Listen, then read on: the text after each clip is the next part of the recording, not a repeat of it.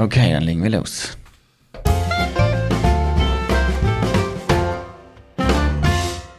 Wie wird man Spieleentwickler? Und damit herzlich willkommen zu Besser als nackt. Fantastisch, Lars. Und wir sind heute, wir sind heute nicht, ich würde sagen nicht allein, wir sind ja nie allein, wir sind immer zu zweit, aber wir sind heute nicht zu zweit allein. Ja, Kroko, du weißt doch, ne, man kann einsam sein und nicht allein. Nee, das war andersrum, ne?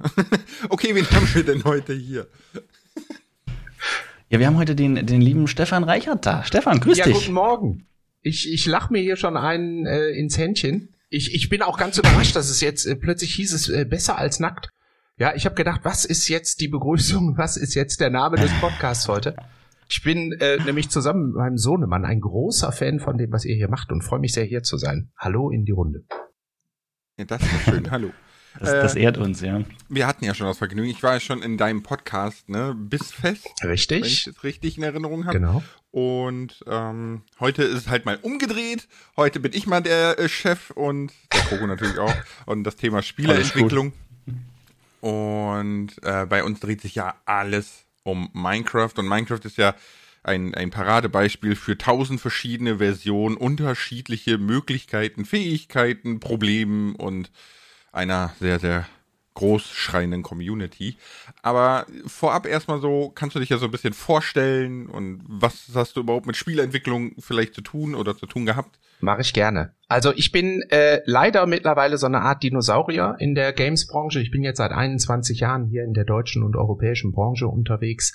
Ich habe damals, äh, ich bin jetzt übrigens im zarten Alter von 50, ähm, ich habe damals relativ spät die Games-Branche für mich entdeckt und habe ähm, über das Thema der Erwachsenenbildung habe ich meinen Weg in die Games-Branche gefunden. Ich habe nämlich die ersten Game Designer in Deutschland, die ein IHK-Zertifikat bekommen haben, zusammen mit der Bertelsmann Stiftung damals ausgebildet und bin dann über diese Ausbildung, die hat ein Jahr gedauert damals, im Jahr 1999, 2000 war das, habe ich ganz viele Leute in der Games-Branche kennengelernt und habe dann mein Hobby zum Beruf gemacht und habe ein kleines Entwicklerstudio gegründet. 2001 war das, die Aruba Studios und habe da als Game Designer gearbeitet und ähm, vor allen Dingen Spiele für RTL gemacht. Das Ganze ging dann so bis 2008 und da habe ich dann aufgehört, Spiele zu entwickeln und habe nur noch Veranstaltungen gemacht in der Games-Branche. Also wir haben viele, viele Jahre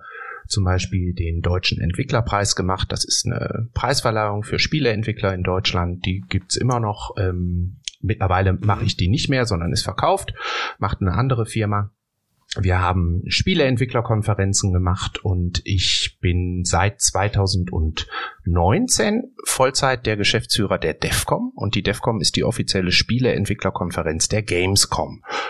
So, also mein Weg durch die Branche hat sich sehr geändert, aber es ist immer ein Weg gewesen, der viel, viel, viel und sehr eng mit Spieleentwicklern zu tun hatte. Und äh, das ist mein absolutes Steckenpferd. Und ähm, es ist schon cool, wenn man irgendwann drauf guckt und so feststellt, man arbeitet jetzt schon wirklich ewig in einem Bereich, der einem privat auch so viel Spaß macht. Ne? Bin ich Ja, ich glaube, das ist auch das, also das kann man ja bei unseren Jobs auch irgendwo sagen. Das ist, äh, wenn man das, wenn man das mal geschafft hat, dann hat man schon viel erreicht, wenn man das machen darf, wo man richtig Spaß dran hat. Nicht ja, schlecht. Das ist schon cool. Und ich, ich, ich, ich werf mal kurz in den Raum, ne? Die liebe Anna hat äh, zu dem Bild von dir geschrieben. Irgendwie sieht er aus, als wollte er euch gleich adoptieren. Ja, ja, das passt ja auch zu dem Altersunterschied. Ich bin auch immer noch auf der Suche nach zwei erwachsenen Söhnen.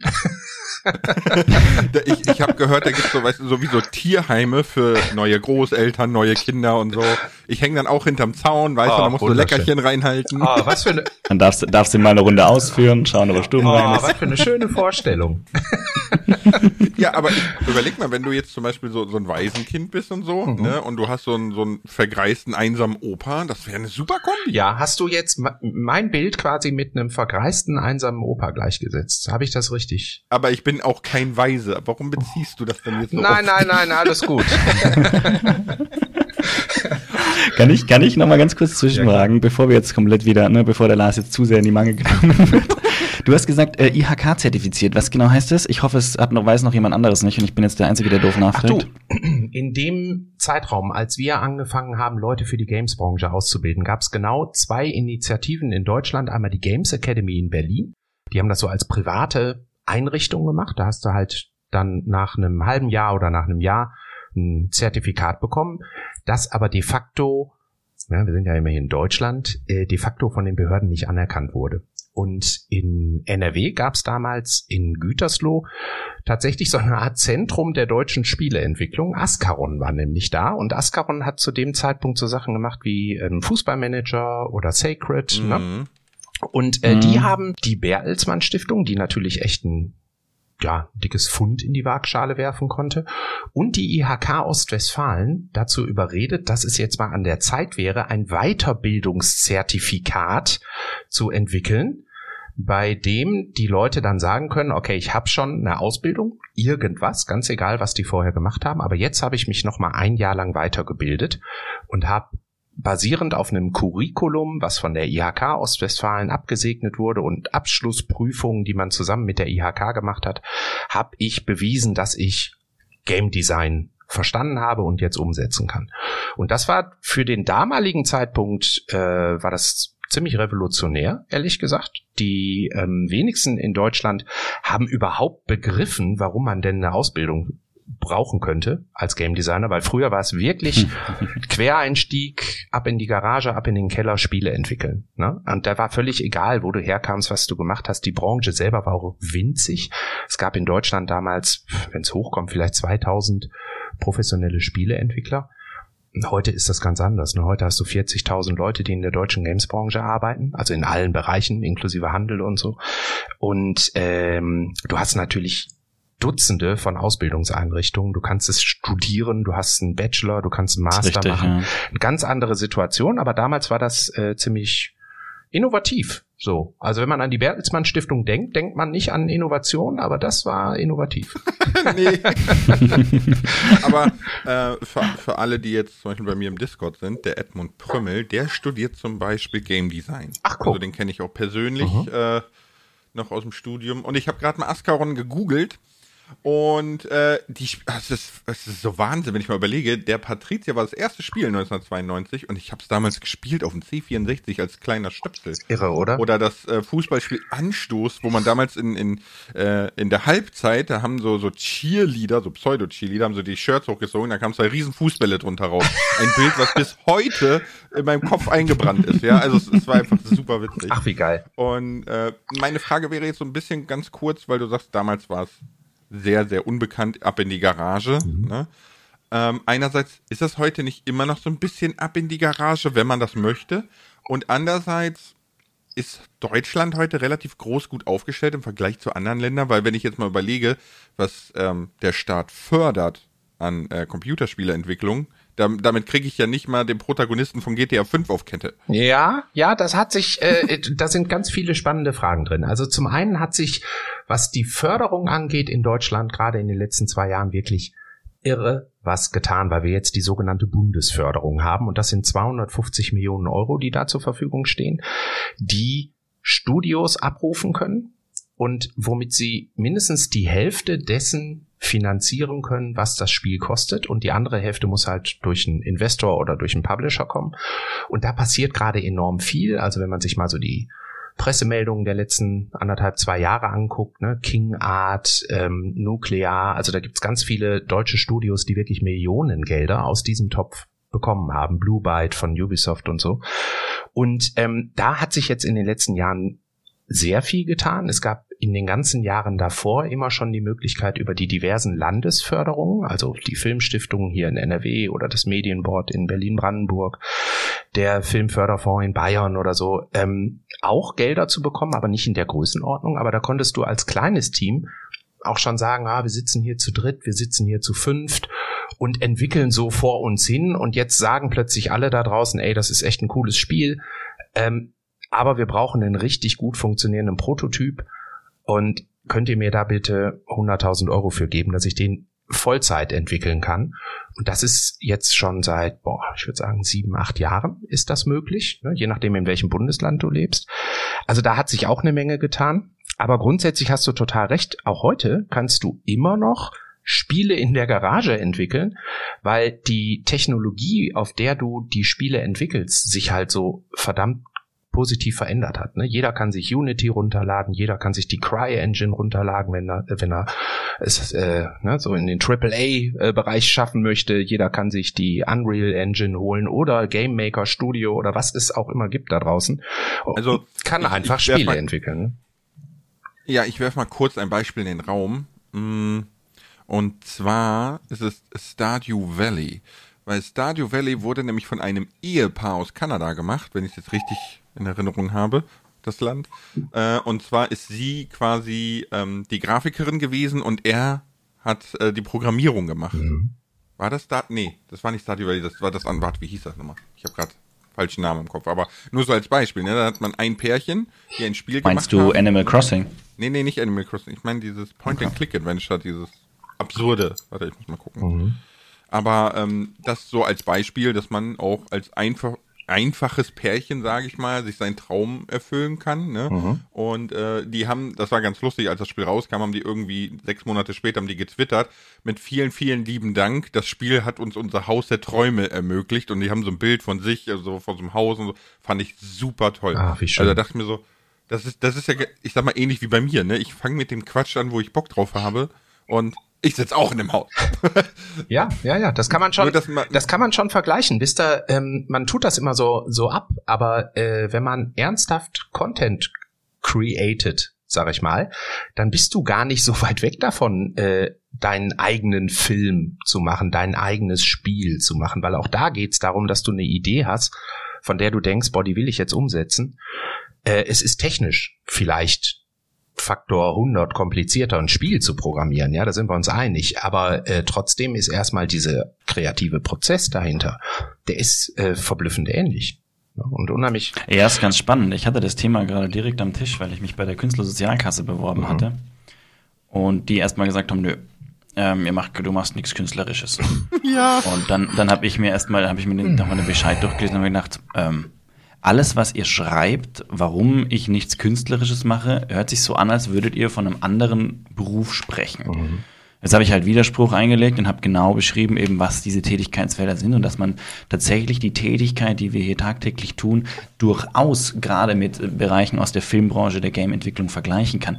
Natürlich sind, äh, ist ein, wenn jetzt jemand ein Spiel entwickelt, ist der viel tiefer in der Materie drin, aber wenn jemand ein Spiel entwickelt, sitzt da erstens ein ganzes Team im besten Fall, ja, und zum anderen äh, fängt der nicht jetzt auch noch an, irgendwie dann, dann Videos zu machen und was, nee, es ist halt, ist das, wir machen, wir greifen halt von, von vielen Bereichen klein kleine Teile ab und machen daraus unseren Content. Ne?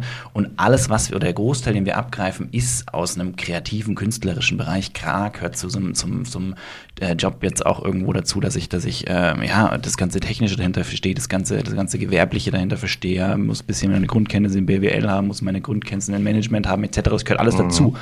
Aber den Großteil und die, die Basis, das ist eben doch irgendwo eine künstlerische Tätigkeit, meiner Meinung nach. Ja, total also und überleg mal, wir sind im Jahr 2022 und man muss äh, Sozialkassen und Versicherungen und Rentenkassen und so erklären, dass das ein kreativer künstlerischer Job ist. Also boah.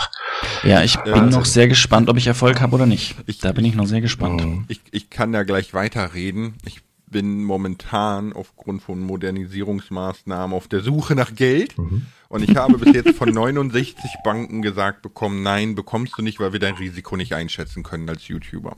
Wo ich mir denke, Alter, YouTube ist jetzt nicht neu. Mhm. Aber gut, äh, ja. erstens, das Spiel hieß Franbo. Wollte ich gerade nochmal korrigieren. Ne, von dem Entwicklerpärchen. Und du hast ja schon angesprochen, der kreative Part einer Entwicklung ist ja schon da. Und äh, Jannis hatte auch gefragt, wie läuft so ein Prozess der Spielerentwicklung eigentlich ab und gibt es eine Art Erfolgsrezept? Boah, das erinnert mich an einen äh, sehr spannenden Podcast von zwei wirklich talentierten jungen YouTubern, ähm, die der heißt rein zufällig besser als nackt, die letztens auch darüber diskutiert haben, gibt es so diesen einen Weg äh, zum Erfolg? Und äh, den gibt es in der Gamesbranche natürlich auch nicht. Aber es gibt ein paar Sachen, die du tunlichst vermeiden kannst, um bestimmte Fehler einfach nicht zu machen, äh, die ganz sicher dazu führen, dass du auf keinen Fall erfolgreich wirst. Und bei der Spieleentwicklung gehen unheimlich viele Spieleentwickler, Game Designer hin und machen tatsächlich erstmal einen Prototypen auf dem Blatt Papier. Also ganz viele Spiele, wenn es jetzt nicht unbedingt, äh, sagen wir mal, ein FIFA ähnliches Fußballspiel ist oder Sportspiel oder so, funktionieren wirklich nach dem Motto, funktioniert dein Spiel als Brettspiel, als Kartenspiel, dann funktionieren die Regeln und wenn die Regeln funktionieren, dann wird es mit ziemlicher Sicherheit auch als Spiel am PC, Handy, was auch immer, Konsole Spaß machen. Und das ist das allererste, was du rauskriegen musst. Macht mein Spielkonzept Spaß? Unterhält das? Gut, dass Kroko und ich überlegt haben, ein Brettspiel zu machen. Ja, guck mal. Ja, ja, ja, ja, ja. Ich habe letztens auch ein Würfelspiel gemacht, weil dieses ganze äh, Game Design, das lässt mich natürlich auch nicht los. Ne? Und ähm, ich habe nicht mehr die Zeit, mich an den Rechner zu setzen und irgendwelche Prototypen zu basteln. Und das ist der zweite Punkt. Ne? Also wenn du dein, wenn du weißt, dein Spielprinzip macht Spaß, dann brauchst du einen Prototypen und den kannst du dir halt mit dem besagten Engines, kannst du dir den zusammenbasteln. Und die Zeit habe ich nicht mehr. Und wenn du dann nämlich so einen Prototypen gemacht hast, dann ist ja die große Frage, was machst du nach dem Prototypen? Also, ne, wie kriegst du Feedback auf diese Prototypen? Und da gibt es in Deutschland ähm, echt tolle Communities. Gerade hier auf Discord ist zum Beispiel auch eine Community super aktiv, die nennt sich Mana Soup kommt übrigens auch da unten irgendwo aus dem Süddeutschen. Und äh, das ist eine Community, da sind 800, 900 Hobby-Spieleentwickler drin. Ähm, die habe ich im Rahmen der DEFCOM, dieser ganzen Digitalsachen, die wir jetzt die letzten zwei Jahre machen mussten, haben wir die kennengelernt. Und bin ein ziemlicher Fanboy geworden von denen, weil die super enthusiastisch sind. Die geben jede Menge Feedback und darum geht's dann im nächsten Schritt. Ne? Feedback kriegen zu deinem mhm. Prototypen. Gefällt er den Leuten? Macht da habe ich mal eine ganz spannende Frage. Mhm.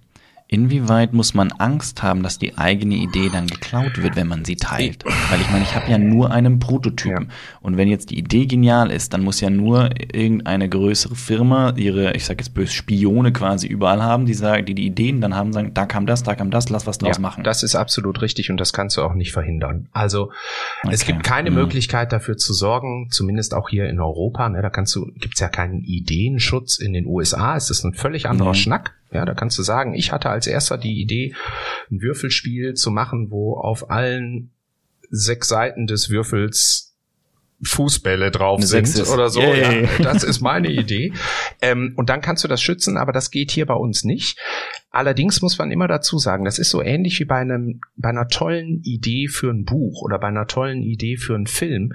Du hast eine super Idee, und dann guckst du die ersten zwei Minuten von dem Film und denkst du, meine Fresse, sind das schlechte Schauspieler. Und die, die geile Story ist plötzlich nichts mehr wert, weil etwas anderes dir diesen Filmgenuss kaputt macht. Oder du schreibst dann dein Buch und jeder Satz besteht nur aus denselben sechs Wörtern. Ja, da ist sowas von langweilig, dass die schönste Story auch nicht funktioniert, wenn es nicht gut exekutiert wurde am Ende. Und das ist ähm, mhm. bei einer Spieleentwicklung eigentlich auch das A und O und das wissen auch die meisten der Publisher da draußen. Du kannst noch so eine geile Idee irgendwo sehen, wenn du dann nicht das Team hast, was auch die Vision ähm, aber hat das Ganze so umzusetzen, dass es nachher auf allen Ebenen geil ist. Also der Sound geil ist, die, die Grafik geil ist, die Charaktere cool sind, die Story stimmig und so, ist die Idee nichts wert. Aber ja, das ist. Ja. Ich, ich, ich grätsch da mal rein, weil ich glaube, sehr, sehr viele Leute werden sich jetzt vom Kopf hauen und denken, naja, wenn man sich jetzt EA anguckt, wenn man sich Ubisoft anguckt, mhm. wenn man sich Blizzard anguckt, wenn man äh, CD Projekt Red, ja, also die ja. gut CD Projekt Red kann man mal dahinstellen, die machen wenig, aber sehr geniale Spiele. Ne? Mhm. Cyberpunk wurde viel zu früh dank den Investoren rausgehauen, aber gerade so äh, bei Ubisoft zum Beispiel oder bei EA ist es ja seit zwei Dekaden absolut dasselbe. Oder man nimmt sich Siedler und zerrupft es total. Also mhm. äh, das widerspricht jetzt ein bisschen dem, was du sagst, ne? weil im Endeffekt scheint es ja zu funktionieren, ein und dasselbe Game immer wieder rauszuhauen. Nehmen wir Call of Duty, die Community ist super negativ gestimmt, man will wieder 60 Euro für denselben Mist und denselben Bugs und denselben Hackerkäse und was ist, man hat wieder neue Spielerrekorde. Ja, ja, ja. Ja, das ist äh, auch sehr vielschichtig. Ne? Man ähm, sieht das ja, ich weiß nicht, wie es euch geht, aber ähm, wenn man, nehmen nehm wir mal ein kleineres Beispiel, was man leichter nachvollziehen kann. Ne? Du machst irgendetwas als Content und schiebst das raus. Ähm, und dann hast du tausende von Aufrufen da drauf und vielen, vielen Leuten gefällt es unheimlich gut. Die sagen aber nichts dazu. Und einigen gefällt es überhaupt nicht und die sind sehr laut und um diese herum sammeln sich ganz viele andere, die das auch alles scheiße finden und und und. Und so hat man häufig auch das Gefühl, dass etwas viel schlechter ist, als es vom Großteil der Leute angenommen wird. Ne, gerade bei Siedler kann man das sehr schön sehen. Das Feedback, was da jetzt kam, dieses super frustrierte, kommt von den echt eingefleischten ähm, Siedler-Fans, die seit vielen, vielen Jahren dieser Marke äh, die Treue halten. Jetzt ist natürlich so ein Konzern wie Ubisoft da und sagt, na ja, wir haben das mal, wir wollen hier ein Spiel weltweit ausrollen, wir haben das mal weltweit Spielern zur Verfügung gestellt und das Feedback insgesamt war eigentlich echt super. Machen wir mal, machen wir mal alles einfacher. Nehmen wir mal das ganze Komplexe raus. So, und wer weiß, ja, vielleicht sind das äh, genau die richtigen Wege, um jetzt ganz neue Leute auf die Marke zu schubsen, die halt sagen, ey geil, endlich muss ich nicht mehr so ins Klein-Klein gehen, sondern ich klicke hier drauf, ach guck mal, jetzt kann ich einen Krieg führen. Äh, vielleicht ist das genau der richtige Weg, ne? Und ja. das, das ist so ein bisschen die, die Krux an der ganzen Sache, aber ich gebe dir total recht, der kreative Prozess, also das, was wir sehen, gerade bei den Großen, ist ja immer das Gleiche. Also man hat ja ganz selten mal das Gefühl, dass die sich wirklich in was Neues trauen, hat aber natürlich auch mit den gigantischen Investments zu tun, die die mit sich durch die Gegend schieben. Ne? Wenn da Leute. Ja, ja, natürlich, ne? Wenn da geht's ja um, um hunderte oh. Milliarden Beträge stellenweise. Und äh, Coco und ich kennen das Problem ja auch, ne? Man hat sehr, sehr viele Zuschauer, die einfach gar nichts sagen, nicht kommentieren, nichts, ne? Und dann hat man natürlich die paar Schreihälse. Das sind quasi so, so, so Digitalschwurbler oder so, keine Ahnung.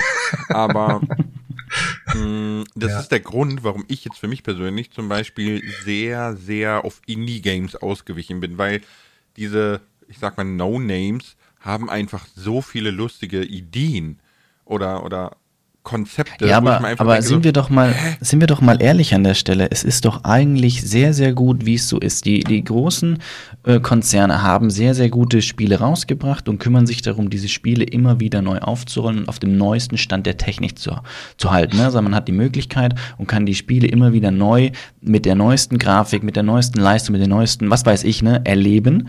Ähm, ob es gut oder schlecht ist, sei dann eben dahingestellt. Aber sie machen auch, sie geben auch eine Nische und einen Platz für neue Leute frei. Also für die Leute, die wirklich mit mit, mit uniken Ideen eben daherkommen, die haben eine Chance, neben den Riesen trotz alledem noch Erfolg zu haben in Zukunft, indem sie eben mit neuen Ideen kommen, die gerade diese Großkonzerne eben nicht mehr bringen. Mhm. Na, also ich denke mal, das ist vielleicht auch wirklich eine Chance. Wenn die jetzt auch wirklich wieder äh, ständig mit neuen Dingen kommen würden und, und vielleicht eben auch die ganzen Ideen eben aufarbeiten, die sie so finden überall, ja, dann wäre das, das Feld vielleicht auch härter umkämpft und so ist das vielleicht eine ganz gute, eine ganz gute Zwischenlösung, oder? Ja, man kann das ja auch äh, durchaus mit anderen Bereichen der, der Unterhaltung vergleichen. Ne? Wir sind alle immer wieder scharf auf die großen Blockbuster oder auf die nächste Star Wars Serie ähm, oder oder oder, weil wir wissen, da ist ein fettes Produktionsvolumen hinter. Das wird mich optisch mhm. wegblasen. Ja, das wird wieder gigantische Schlachten liefern, was auch immer einem da äh, gefällt.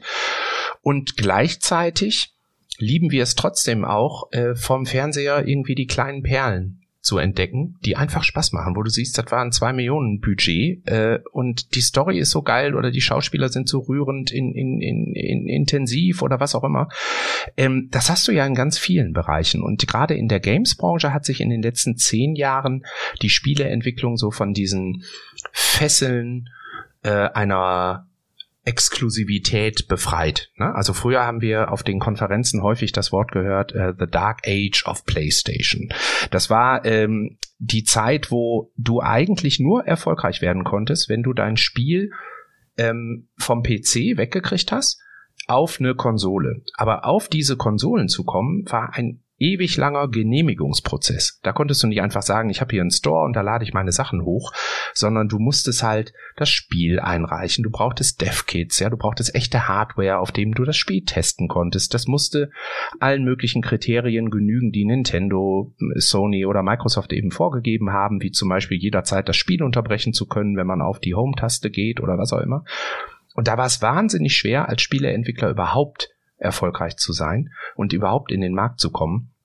Und jetzt seit zehn Jahren ist es wie ein, ja, als, als hätte sich der Markt revolutioniert. Ne? Du hast so viele geile kleine Indie-Games da draußen, die unheimlich viel Spaß machen und die auch andere total motivieren, dass ich persönlich das ähnlich sehe wie du, Kroko. Eigentlich kann man dann auch gut damit leben, dass einige der AAA-Dinger einfach nur Aufgüsse sind und langweilig, aber eben dieses Spektakel bieten. Ne? So. Mhm. Ich komme da komme da ganz gut drauf klar. Allerdings muss ich auch immer dazu sagen, dass ich ähm, ein echter äh, Popcorn äh, Genussmensch bin. Ne? Also für mich muss das gar nicht alles bis in die, in die Tiefe funktionieren. Ich kann mir einen Dune angucken und bin drei Stunden einfach weg und genieße das, ja. Und ich habe auch viele der. Ich habe ihn nicht gesehen. Viele der Aber, Star Wars Filme ähm, konnte ich auch äh, total gut genießen. Außer Jaja nee, Binks. Star, Star Wars. Außer Jaja Binks. Ja. Aber da kommt ja auch so ein anderes Problem auf, ne? Ist voll lustig, ich bin so der Gegenpart von euch beiden. äh, was mir so die letzte Zeit auf Steam aufgefallen ist, ne? Ich benutze hauptsächlich Steam oder GOG, mhm. ne? Und ist diese extremste Schwemme an asiatischen Dating Games, Dating Sims, weiß ich nicht, diese ja, das ist eine Bubble, Lars, in die rutscht man rein. Nein, wenn du einfach auf Steam auf Neuerscheinungen gehst, du Held, aber ähm, diese, diese Einfachheit, die du ja angesprochen hattest, ne, führt natürlich auch zu sowas. Und ja. ich könnte mir vorstellen, ja, dass es das schwer ist, gerade für Indie-Entwickler, weil die einfach, man wird einfach überschwemmt. Hm. Das ist absolut richtig. Die Sichtbarkeit hinzubekommen, ist ähm, der Hauptgrund, warum viele der Indie-Teams da draußen sich dann an irgendeiner Stelle doch dazu entscheiden, auch wenn sie die vielleicht gar nicht finanziell bräuchten, aber aus Marketing-Sicht und Community-Sicht ähm, mit einem Publisher zusammenzuarbeiten, weil sie halt sagen. Oder, mh, oder die kommen zu mir auf meinen Zweitkanal. Ich stelle gerne alles vor. Ah, ja, das ist der einzig andere Weg, der mir auch einfällt. Also auf deinen Zweitkanal gehen, ja. oder mit einem Publisher zusammenzuarbeiten. Äh, aber es ist tatsächlich eine Menge dran, ne? Die Sichtbarkeit. Du hast so geile Spiele, wenn du die als äh, Dev rausbringst und keine Sau kriegt's mit. Ja, dann war's das, ja. Dann fängst du halt danach an, doch wieder im Großhandel äh, Lagerpaletten auszuräumen oder so, weil du überhaupt erstmal wieder Kohle verdienen musst. Das ist die Krux. Aber ähm, auch dieses Zusammenarbeiten zwischen Publishern und Entwicklern hat sich in den letzten 20 Jahren so kolossal geändert. Das könnt ihr euch gar nicht vorstellen. Also früher gab es 25, 30 Publisher weltweit, mit denen du wirklich ernsthaft zusammenarbeiten konntest. Und die haben natürlich nur die Top-Spieleentwickler überhaupt genommen ähm, und da überhaupt erstmal die richtigen BizDevs kennenzulernen, die richtigen Entscheider kennenzulernen, dass du wusstest, okay, das Spiel, was ich hier jetzt pitche, äh, das landet auf dem richtigen Schreibtisch. Das war ja schon, das war schon eine Hürde, die die meisten gar nicht überspringen konnten. Heute gibt so viele Content Creator, die ja wie Trüffelschweine auf der Suche sind nach coolen Sachen, die sonst keiner noch ja. je gesehen hat, ja. Und äh, mhm. du hast viele Spieleentwickler, die sehr erfolgreich auf TikTok unterwegs sind und äh, hinter die Kulissen gucken lassen und wo die Leute einfach einen Hype aus sich heraus aufbauen oder einen Hype an den klassischen Wegen, die es früher die früher quasi die Autobahnen zum Erfolg waren, äh, vorbei zu entwickeln. Ne? Und äh, das, das ist super. Also da hat sich so viel also getan, aber es ist hochkompliziert. Ja, ich glaube, man muss sich für einen Weg entscheiden. Ne? Also jetzt für mich, wie du gesagt hast, es gibt einen Haufen Content Creator, ne, die auf der Suche nach nach der Perle sind. Äh, das ist das ist so viel Arbeit. Also ich hätte es nicht gedacht. Mhm. Allein täglich kann ich Stunden auf Steam verbringen, um Dinge zu finden, wo ich mir denke, okay, das sieht eigentlich echt spannend aus ist echt schwierig. Ja. Also ja. nicht nur für Spieleentwickler, auch für äh, Creator jetzt, ne? Also um, um quasi so beide Seiten zu beleuchten. Ja, es muss ja auch immer was sein, was man selber glaubwürdig rüberbringen kann. Ne? Ich kann mir gut vorstellen, dass Larsen so ein Dating-Game richtig gut rüberbringt. Boah, da hätte ich auch Spaß dran. Das würde ich mir auch gerne angucken. Lars Love oh, würde ich es nennen. Ja, und dann klingt echt und dann super. der, der Liebessimulator ist gewonnen, Kroko. Ist gewonnen. Ich nice. bin dabei. Ey, und dann nice. nuschelt nice. ihr das so ein bisschen und dann ist es auch Last Love, weißt du? So, boah, da uh, haben wir so eine Meta-Ebene. Last Love. Last Love. genau. Himmel hilft. Dann besorge ich mir noch so eine, so eine lange blonde Perücke mhm. und so äh, Silikon-Oberweite. Boah. Und dann mache ich immer so die Frau und als Kerl besorge ich mir einfach so eine Fliegerbrille und Zigarre und so. Boah, herrlich, herrlich. Läuft. Jetzt habe ich diese Bilder in, in, im Cortex. Was mache ich damit? ja. Nee, wir warten jetzt, wir warten jetzt auf, auf Lars seine Love Story. Ja, es wird ein, ein, es wird ein Fest, ja. Soll ich, soll ich eine Runde Fragen vorher reinschmeißen, oder? Und dann, dann gehen wir in die zweite Runde. Da haben wir noch ein paar spezielle Fragen mit drinnen. Äh, nur kurz nochmal die Infos. sind ein paar Fragen dabei, die sind recht, recht easy zu beantworten, denke ich. Die darfst du auch. Du darfst auch ganz easy und kurz dann darauf antworten. Alles ne? klar. Dann legen wir los.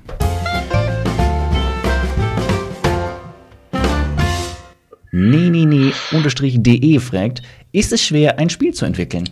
Also, ich äh, glaube, ein fertiges Spiel zu entwickeln ist nach wie vor genauso schwer wie es immer war, weil du brauchst eine Menge Geduld, eine Menge Feinschliff und das Ding muss von A bis Z Spaß machen, ja, weil sonst hast du einen tollen Einstieg in das Spiel und dann irgendwann verlieren die Leute die Lust, weil du keine Ahnung hast, was nach Level 10 kommen soll. Aber grundsätzlich erstmal von der Technik, die dazu nötig ist, ist es total easy geworden, ein Spiel zu entwickeln. Es ist, es gibt jede Menge freie Bibliotheken draußen, wo du deine Grafiken und deine Texturen herkriegst. Du hast alle Tools dieser Welt, die du brauchst. Du hast fertige Sounds. Du, also rein von den Grundvoraussetzungen ist es so einfach wie noch nie, ein Spiel zu entwickeln.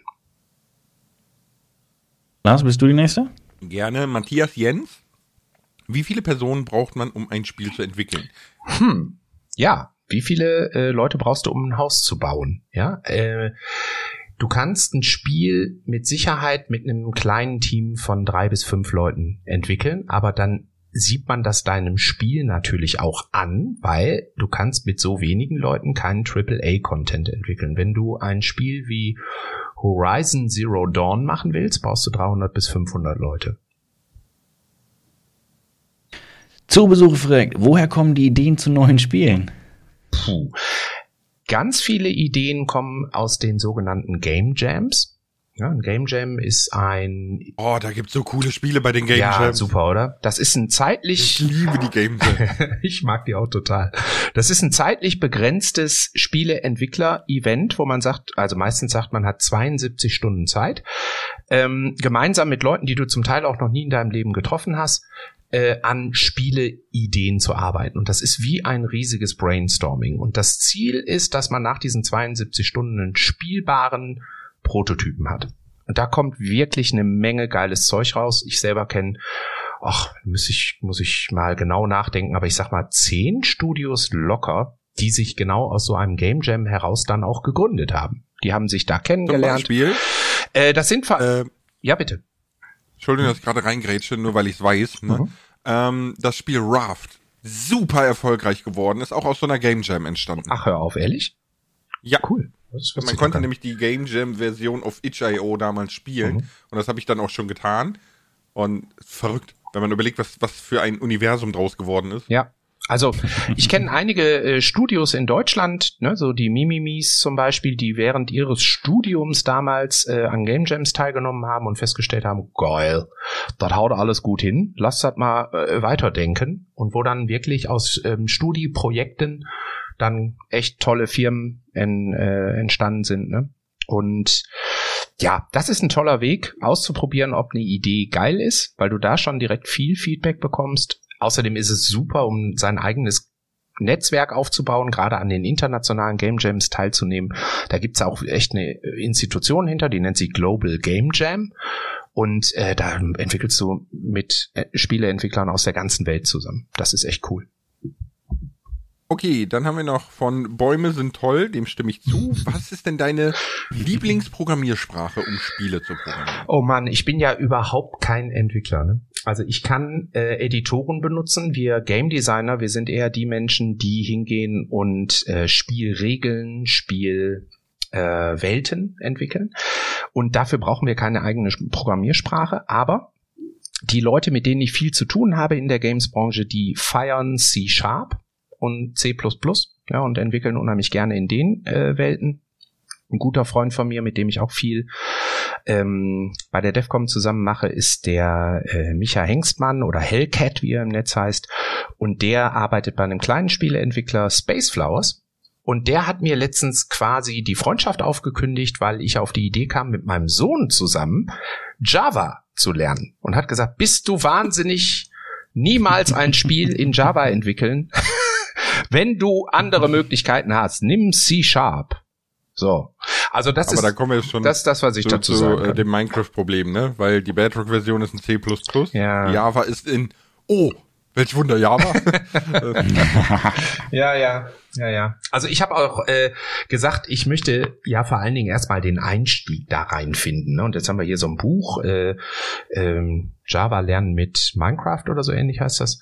Und äh, wurschteln uns durch die grundlegenden Konzepte von Programmierung, die zu verstehen, ist ja schon mal was. Ne? Und äh, wenn du die einmal begriffen hast, dann kannst du danach, glaube ich, gut auf die Sprache deines Vertrauens wechseln. Und guck dir vor allen Dingen die Engines an, in denen du arbeiten möchtest. Ne? Unity, Unreal oder die Cry-Engine, das sind ja so die drei großen. Und dann guckst du, welche Sprache äh, oder Sp Sprachkenntnis die erfordern. Damit meine ich jetzt nicht Englisch, sondern C-Sharp, C++ oder so.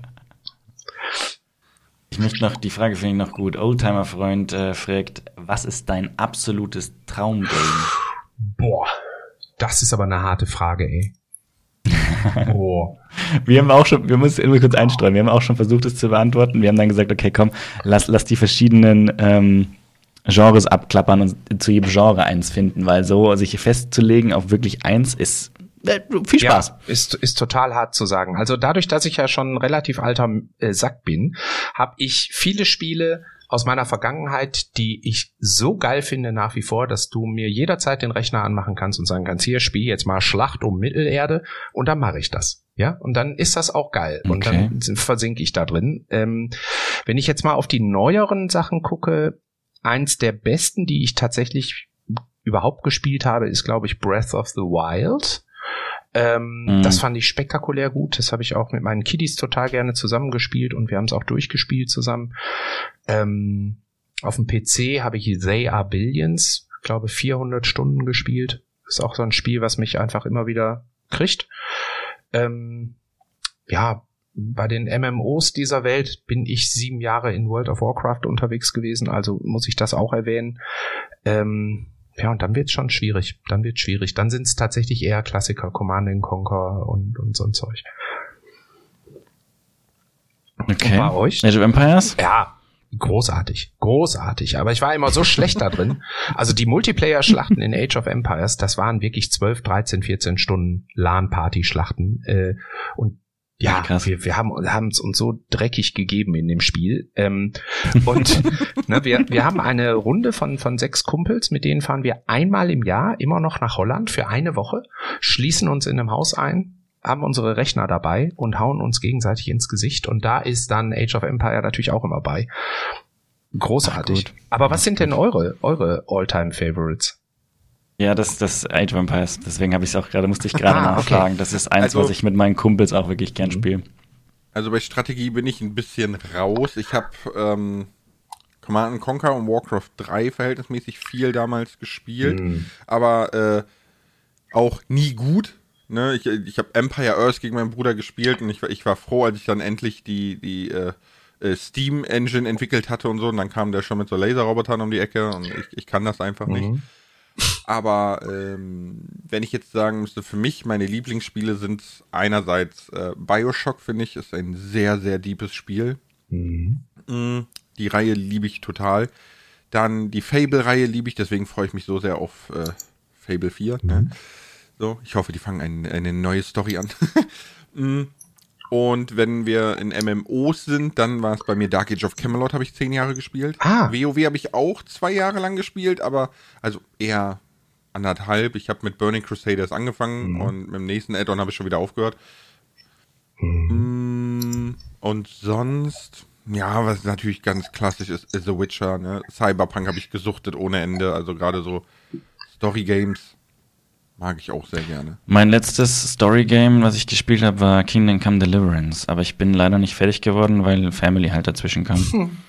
Also ich habe angefangen, das ist auch eins der Spiele, was ich, was ich sehr, sehr gut finde, muss ich sagen. Und was ich auch ganz, ganz spannend mitverfolgt. Ich habe das auf Kickstarter unterstützt mhm. und habe das so ein bisschen am Anfang mitverfolgt. Und die haben ja keinen, keinen Publisher gefunden, weil alle haben ihnen gesagt, nee, dafür ist die Zielgruppe nicht mhm. da. Und dann haben sie gesagt, okay, dann machen wir es halt selber. Und die Zielgruppe war dann so groß, dass sie ihr eigenes Studio gebaut haben und äh, gegründet und diese War äh, wie heißen sie gleich wieder? Warhorse.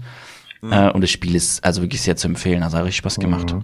Wie gesagt, bin leider noch nicht ganz durch, aber irgendwann kommt die Zeit, dann spiele ich Habe ich auch gespielt, ja. aber ich habe sowieso so gut wie alles gespielt, haben wir ja festgestellt. Das stimmt, ja, das ja, stimmt. Da, ganz, ganz, ganz schlimmer Gamer. Da gucke ich echt neidisch drauf, ne? Ihr habt wirklich äh, genau das Richtige gemacht. Bei mir ist nach zehn Stunden im Büro hocken und, und wirklich geile Sachen machen. Also ich liebe meinen Job und ich liebe es auch in der Gamesbranche zu sein, aber so richtig Zeit zum Zocken ist bei mir gar nicht mehr da. Ne? Meine Jungs. Ja gut, also, das ist aber bei uns tatsächlich auch nicht. Also ich, ich verbringe meinen Arbeitstag eine Stunde bis maximal zwei mit Zocken. Mhm. Der Rest ist, ist wirklich E-Mails, Meetings, bla bla bla. Mhm. Ja, ja, es ist, es, der, der, der Schein trügt tatsächlich ein bisschen. Und man muss natürlich dazu sagen, gerade jetzt bei mir auch, der Lars mit seinem Zweitkanal ist jetzt schon ein bisschen freier, sag ich mal, auch nur ein bisschen. Ne? Mhm. Ich bin halt stark auf Minecraft fokussiert. Ne? Klar streue ich hin und wieder mal das ein oder andere Game, aber sehr dezent und sehr wenig. Bei mir ist eigentlich hauptsächlich wirklich Minecraft nonstop. Ich meine, ich liebe Minecraft, ich finde es super cool und Minecraft ist wirklich mit Abstand das Spiel der tausend Möglichkeiten. Also man kann wirklich alles machen, was man so möchte, so mhm. ungefähr. Aber ähm, ja, ich hätte nichts dagegen, wenn, wenn, wenn meine Community jetzt feiern würde, dann würde ich jetzt einfach The Witcher anfangen. Ne? Dann würde ich mit allen einfach Witcher durchspielen, weil ich bin nicht dazugekommen. Ich habe das Spiel vor, weiß ich wie viele Jahren gekauft, als es im Angebot war, weil ich habe es mir auf meine Wunschliste gepackt, gesagt, das will ich unbedingt spielen. Ja, und seitdem, seitdem wartet es darauf, irgendwann mal heruntergeladen zu werden. Ja, das ist echt spannend, ne? Diese Community, diese ominöse, äh, die, die entscheidet manchmal für einen Dinge, die man selber vielleicht gar nicht so in der Richtung auf ewig äh, machen will. Ne? Ich erlebe das jetzt gerade bei TikTok. Ich ähm, bin jetzt seit ach, neun Monaten oder so, habe ich, hab ich meinen äh, Kanal auf TikTok und eigentlich mache ich ja meinen Kram auf Twitch. Ich habe da so eine kleine Kochshow auf Twitch und das genieße ich sehr und das ist so mein Content auch, ja. Fand ich immer toll. Deswegen. Mach mal kurz Werbung. Wann, wann bist du denn da immer live? Mich würde es mal interessieren, dann würde ich mal irgendwann ähm, mal, wenn es passt, Ja, total gerne. Äh, das ist immer Montagabend. Montagabend ab halb acht. So als der Reichart bin ich da. Und ähm, das macht mir wirklich totalen Spaß und deswegen auch der Podcast, ne, der ist ja auch eben ums Essen und Lebenswege und so. Ja, und dann bin ich auf TikTok gegangen, weil mein Sohnemann ähm, auch gerne was auf TikTok machen wollte und da habe ich so typisch Vater gesagt, ja, erstmal muss ich ausprobieren, ob diese Plattform was für dich ist, mein Sohn. Ja, und dann habe ich da Videos übers Kochen hochgestellt, hat keine Sau interessiert und dann habe ich vor einem Monat oder so angefangen. Ähm, durch einen Zufall habe ich über äh, habe ich so, so eine Art Coaching-Video gemacht. Ne? Ich komme ja aus dieser Erwachsenenbildung ähm, und habe über Körpergeruch gesprochen und Mundgeruch und so. Und auf die beiden Videos habe ich jetzt irgendwie, keine Ahnung, fast eine Million Views und 12.000 Follower krass. und plötzlich die Leute wollen offensichtlich den alten Mann über äh, Mundgeruch reden hören. Ja, und äh, ne, das wollte ich nie. Aber die haben da so einen Spaß dran, dass es mir plötzlich Spaß macht, so einen Content zu machen. Also mache ich weiter, ja. Und jetzt mache ich so Coaching-Videos ja, da. Feedback stimmt. Und das finde ich schon verrückt. Also die, die interessiert nicht, dass ich gerne koche. Das äh, sagen die alle so, ja, mag, äh, mag sein, äh, Reichert, aber äh, mach mal noch mal eins hier über, was ist denn, wenn mein Arbeitskollege stinkt. Was muss ich denn dann machen? Ich so, ja, ist klar, gut. Stink ich mit Achselbehaarung mehr als ohne? Ja. Oh, das wäre, oh, Coco. Da. Also Ideen, Ideen gibt's, Ideen gibt's bei Lars und mir immer gratis umsonst. Also, und mehr als ah. genug. Wir hatten doch, hatten wir nicht in einem unserer letzten Podcasts äh, mindestens fünf Ideen für neue Influencer-Business äh, rausgehauen? Oh ja, ich erinnere mich. Aber das mit dem, mit den Achselhaaren, ey, das, das mache ich. Das also, also aus, aus, aus persönlicher Erfahrung kann ich sagen, man stinkt schneller mit Achselhaaren. Ja, ja, ja. Das kann man auch tatsächlich Wer jetzt, wer jetzt, alles so. Und, wer jetzt auch meine Quintessenz. Deswegen, deswegen ist auch seit ich 14 bin, bin ich immer ein, eine nackte Achsel. So. Ja. Jeder hebe die Hand, bei dem es genauso ist. Äh, ich hebe meine Hand. Ja, ja. Ich wollte gerade sagen, Meines auch. ja, ja, guck mal. Aber ähm, ne, nochmal zurück zu diesen, ähm, man, man macht dann plötzlich äh, Content oder man macht auch äh, Dinge. Das ist natürlich bei Spieleentwicklern genauso. Ne? Du bringst ein Spiel raus, eins von irgendwie zehn Konzepten, die du in der Schublade hast, und das geht total durch die Decke. Ähm, das hier äh, Supercell zum Beispiel mit ihrem ähm, was ist das? Candy Crush, ne? Ich spiel's selber nicht, deswegen muss ich jetzt mal gar nicht. Nee, nee, Supercell. Nee, meinst du Clash Royale oder Clash, ja, Clash genau. of Clans? Clash of Clans, Clash, äh, ja, Clash Royale, ne? Kann, ja, ja. Ne, die haben halt, das ist quasi eine, eine Ausgründung von alten Nokia-Leuten. Und äh, die haben Dutzende von Spielen sehr gezielt ausprobiert da draußen im Markt. Und dann hat halt irgendwann Clash of Clans war es, glaube ich, äh, als erstes äh, gezündet und jetzt ist es eine der, der wertvollsten Firmen der Welt und äh, die machen mhm. natürlich dann jetzt weiter in dieser Richtung. Ob das das war, was die als Kernteam, als Spieleentwickler ursprünglich mal machen wollten, wage ich zu bezweifeln. Aber so funktioniert es ja, ja sehr häufig. Ne? Die Community identifiziert sich plötzlich mit etwas und findet das geil und du hast das Talent, das auch so abzuliefern. Und das ist ja bei euch beiden im Minecraft-Universum äh, äh, ist es ja, steht es ja völlig außer Frage, ja. Das ist einfach cool, was ihr da macht. Und das ist glaubwürdig das und es macht Spaß. Ja, und dann hängt man da drin, ne? Das ist, glaube ich, eine ganz spannende Geschichte, weil ich denke, es gibt mehrere Wege, an so eine Spielentwicklung dann auch ranzugehen. Ne? Man kann wirklich anfangen und sagt, ich möchte ein Spiel rausbringen und es ist mir eigentlich egal welches. Ich möchte ein Spiel rausbringen und dann fängt man das Ganze eher unternehmerisch an ne, und überlegt, wo sind die, was sind die Zielgruppen, wo gibt's eine Nische, bliblablub, ne, so in die Richtung. Das ist ja auch letztendlich das. Ich war mal, ich war mal an der Unternehmertum für ein Seminar, äh, weil ich eben eventuell eine App rausbringen hätte wollen. Ich hatte da in meiner Masterarbeit was entwickelt und habe dann geschaut, ob das, ob das Sinn macht, da Geschäft draus mhm. zu machen. Und eine der ersten Sachen, die man mir da auch gesagt hat, ne, viele Leute kommen mit einer Idee ne, und gehen mit einer ganz anderen. Mhm aber das ist genau dieses Ding, ne? wenn, man, wenn man sagt, okay, mir ist eigentlich egal wie, Hauptsache es funktioniert, dann, dann ist man, ist natürlich die Erfolgschance höher, weil man sich ein bisschen mehr anpasst. Aber ja, das, man kann es natürlich auch andersrum angehen. Ne? Wenn man eine gute Idee hat und da, da viel seine Leidenschaft äh, drin hat, dann kann man damit natürlich auch Erfolg haben. Was ich nur sagen will, ist, ne, es gibt halt die Methode, das ein bisschen unternehmerischer einzugehen und dann ist die Erfolgschance, also ich glaube, die Erfolgschancen sind höher, weil man halt dann auch mehr durchprobiert. Mhm. Ja, das ist mhm. richtig. Weißt du, und das ist eigentlich auch ähm, äh, gar kein Wunder, weil das ist ja in allen anderen Bereichen genauso. Ne? Du kannst ein Eis mhm. entwickeln und bringst es auf den Markt und die Leute sagen, das ist mir aber nicht salzig genug. Und dann kannst du sagen, das ist mir aber egal, weil ne, das soll auch nicht salzig sein. Oder du sagst, jo, oh, okay, die wollen hier ist ein bisschen mehr Salz drin, ja klar, dann mache ich ja ein bisschen mehr Salz rein und plötzlich geht das Ding durch die Decke. Ne? Also ja, oder sie kaufen es, weil die Waffel irgendwie so genial ist, und dann wird das Eis ausgetauscht und die ja, Waffel bleibt. Ja, ganz genau. Aber ähm, ich möchte gerade mal noch eine Frage reinstreuen. Yes. Von der lieben Akui. Die ist nämlich ein bisschen länger und sehr spannend. Ähm, stimmt, es werden ja. immer mehr Spiele in einem Zustand released, wo man vor zehn Jahren gesagt hätte, dass es sich noch um eine Beta-Version handelt. Diese Versionen strotzen vor Bugs, so dass einem der Spielspaß vergeht.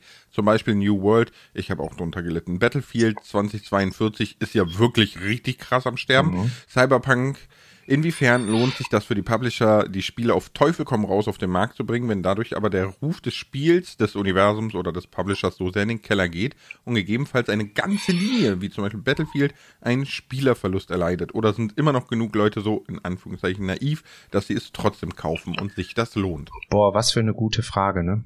Also, ähm, Ja, die Akui ist sowieso ein Genie in unseren Community. Ja, also die Frage ist wirklich, wirklich toll, weil die so ganz viele verschiedene Ebenen mitliefern. Ne? Zum einen sind nahezu alle Spiele, die sie jetzt so benannt hat, ähm, von Entwicklern, Schrägstrich, Publishern auf den Markt gebracht worden, die börsennotiert sind. Und die haben natürlich immer mit ihren Shareholdern zu kämpfen. Und das, was früher mal bei Blizzard der, der Spruch war, it's done when it's done. Ne?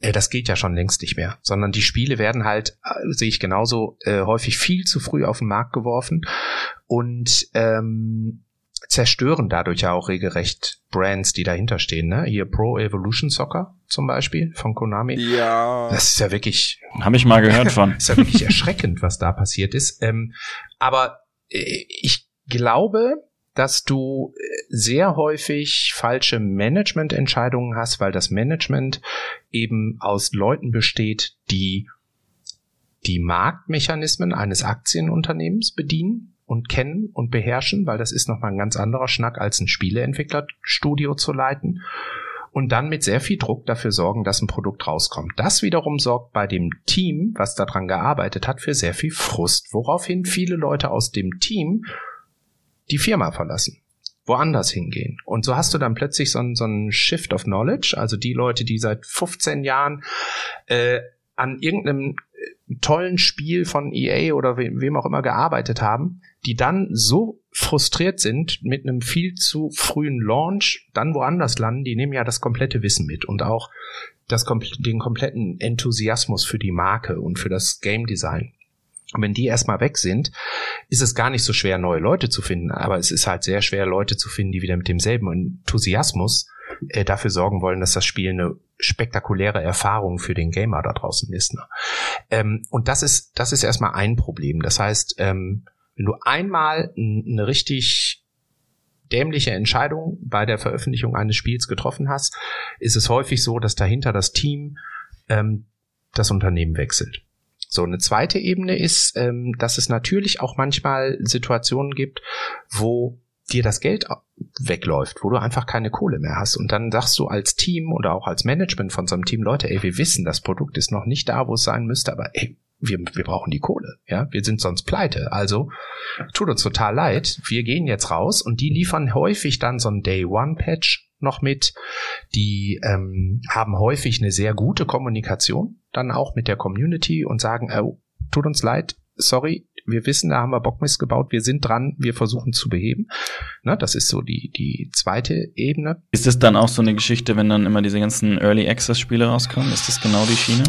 Ist denen irgendwann das Geld ausgegangen oder, oder beziehungsweise nicht ausgegangen, sondern brauchen sie einfach wieder Geld und sagen, komm, lass mal testen, wie es ankommt, ob es sich rentiert, weiter zu machen? Oder ist das eine ganz andere nee, Schublade? das ist äh, eigentlich genau diese, diese Richtung. Und wenn du dir mal anguckst, wer Early Access Spiele rausbringt, dann sind es häufig Teams, die ohne Publisher und ohne Geldgeber arbeiten, sondern die das einfach mhm. aus eigener Kraft, wie auch immer, äh, finanziert haben, ob durch eine Förderung oder sonst was. Und auch da macht aber dann wieder die Kommunikation den, oder das äh, entscheidende etwas aus, wie die Community damit umgeht. Ne? Wenn du offen und ehrlich sagst, Leute, Klar. ey, wir wissen, das ist noch lange nicht da, wo es sein soll, aber schaut mal, so weit sind wir schon, ist das nicht toll? Ja, gebt mal euer Feedback und die Community sich so als Teil der Entwicklung empfindet, dann darf so ein Early Access Spiel auch mal abstürzen und äh, nicht fertig sein, ja. Aber wenn du sagst, boah, ist das ist so geil, guck mal, was Besseres habt ihr noch nicht gespielt, und dann hast du ganz viele frustrierte Käufer, die sagen, doch, habe ich wohl. ist, ist Raft nicht noch Early Access? Kann das sein? Ich weiß es tatsächlich nicht. Weil ich glaube, ich, ich, ich, ich, ich prüfe das mal, weil ich hatte das nämlich nachgeschaut und dachte mir, okay, weil das war nämlich schon ziemlich gut, als wir das gespielt haben, ne? Hm, ja, da kommen ja immer weiter neue Sachen, die Story geht weiter und weiß ich nicht. Also, das ist zum Beispiel ein Unternehmen, was aber auch sehr viel kommuniziert, das stimmt ja schon. Mhm. Also da, da, ja. damit steht und fällt alles. Ja, ja, ja. Ich glaube, das ist heutzutage auch das A und O. Du kannst dir nahezu alles erlauben, wenn du deine Community abholst. Wenn die wissen, was auf sie zukommt, wenn die sich nicht verarscht fühlen und wenn die halt merken, da sitzt jemand, dem ist die Marke nicht egal. Dem ist auch äh, die Qualität nicht egal und dem ist erst recht nicht die Community egal. Ich glaube, dann ähm, geht schon heutzutage eine Menge. Aber weißt du, das, das zeigt auch sehr schön, wie sich das Rollenverständnis ähm, eines Spieleentwicklers oder überhaupt die, die ähm, oh, jetzt sind wir bei den Jobs in der Games-Branche, ja, aber äh, auch die, die Funktion eines Community Managers im Vergleich zu früher verändert hat. Heute ist der Community Manager oder das Team, ne, was Community Management macht, ist so entscheidend für den Erfolg eines Spiels. Früher war das eigentlich nur eine Forenbetreuung. Ne? Fragen beantworten mhm. und irgendwie erklären, warum ein Spiel vielleicht auf deinem Rechner nicht läuft oder so.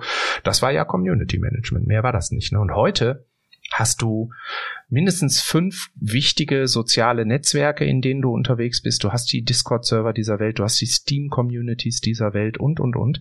Und die musst du ja alle glaubwürdig bedienen. Und dann ne, wird klar, wenn man darüber nachdenkt, wie wichtig das ist, dass das Leute machen, die glaubwürdig sind, die Bock auf den Job haben, die wissen, wie das geht und so weiter. Und wenn das funktioniert, dann kannst du eine Menge erreichen. Und dann kannst du auch eine Menge erlauben. Raft hier zum Beispiel habe ich bisher immer nur von gehört. Ich habe da noch kein einziges Mal reingeguckt. Ihr meint, das, das, das lohnt sich? Super Survival-Spiel. Oh, ja, cool. also ich will, also ich glaube aber, dass man es, also es, es, ist wie alles. Multiplayer, glaube ich, ist der Hit. Mhm. Wenn du da gemeinsam, ich habe mit dem Lars so viel Spaß. Wir wollten, wir wollten ja ursprünglich, wollten wir es äh, gemeinsam rausbringen, aber äh, haben es jetzt, wir haben es zeitlich einfach auch nicht mehr auf die Kette gebracht. Aber es hat so viel Spaß gemacht, die paar Stunden, die wir schon aufgenommen haben. Es war wirklich lustig. Okay. Ja, ich gucke mir das hier gerade an. Das ist das ja spektakulär bewertet. Zum, und, es, und es ist Early Access immer noch, habe ich gerade gesehen. Es wenn jetzt bei Steam immer noch unter Early Access. Also ich gehe davon aus, dass es immer noch als Early Access gilt. Krass. Hm, ja.